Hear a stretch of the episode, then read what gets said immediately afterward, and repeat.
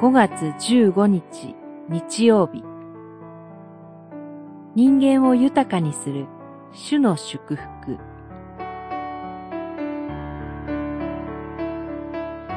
信玄10章から13章人間を豊かにするのは主の祝福である。人間が苦労しても何も加えることはできない。十章二十二節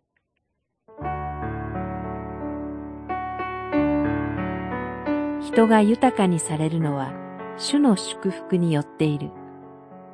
この事実を信玄は単純に述べます。人は自分の幸いを求めますが、主に求めずにいては、誠の幸いも祝福もありません。主ご自身が建ててくださるのでなければ、家を建てる人の労苦は虚しいのです。詩編127編一節主が人を豊かに富ませ、祝福されることもあります。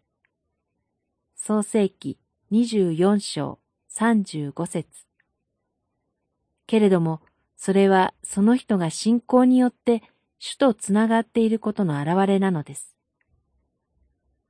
まず、神ご自身を求めることが何より大事です。神を求めず、富を求めて裕福になったとしても、その富は人生の半ばで消え失せるのです。ヤコブの手紙一章十一節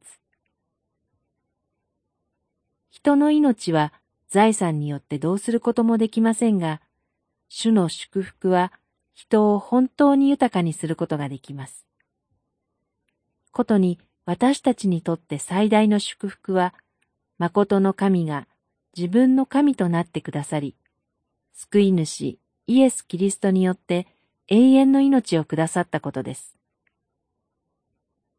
私たちは今日もこの主の日に救い主イエス・キリストの皆のもとに神を礼拝します。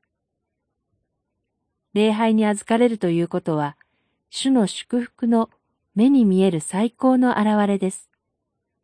この誠の祝福に、それ以上人間が加えられるものなどありません。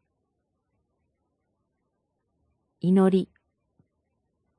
主よ、私たちを祝福し、本当の豊かさをいただいて生涯歩んでいけるようにしてください。